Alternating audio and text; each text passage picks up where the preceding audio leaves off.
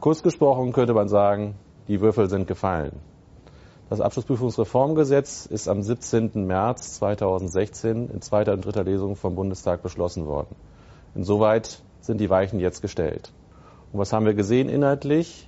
Letztendlich hat man vieles beibehalten, was schon im Regierungsentwurf von Mitte Dezember enthalten gewesen ist, sodass wir weiterhin davon sprechen, von einem ausdifferenzierten Rotationssystem. Das heißt, Banken und Versicherungsunternehmen werden nach zehn Jahren rotieren. Andere Unternehmen des öffentlichen Interesses haben dann 10 plus 10, also 20 oder 10 plus 14, 24 Jahre Zeit, je nachdem, ob Sie eine Ausschreibung oder ein Joint Audit wählen. Das zweite Thema, Steuerberatungsleistungen, ist auch nahezu unverändert geblieben. Dort war ja das Bestreben gewesen, dann grundsätzlich eigentlich alle Steuerberatungsleistungen zuzulassen.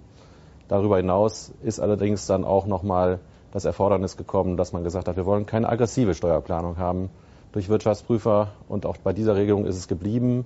Da gab es nur ein paar kleine Nachjustierungen bei der Frage, ähm, wie soll ein, ein Billigungsprozess durch den Aufsichtsrat durchgeführt werden. Aber darüber hinaus gab es in Einzelfragen sicherlich auch sehr positive Nachrichten. Und eine davon ist der Fall, dass mehr Rechtssicherheit geschaffen würde für sogenannte Kurzläufer.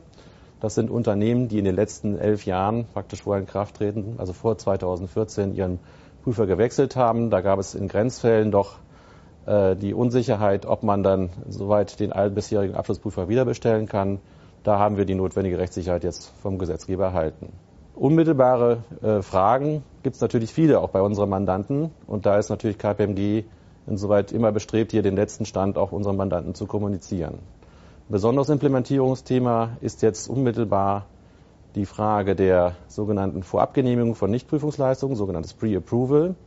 Das ist schon bekannt bei Unternehmen, die aus dem US-Kreis kommen. SEC-gelistete Unternehmen kennen das schon lange, nur es gibt jetzt eine Vielzahl von Unternehmen, wo dies erstmalig eingeführt werden soll und die müssen eigentlich bis, bis zum Beginn des nächsten Geschäftsjahres, in der Regel 1.1. dort schon Implementierungsmaßnahmen abgeschlossen haben.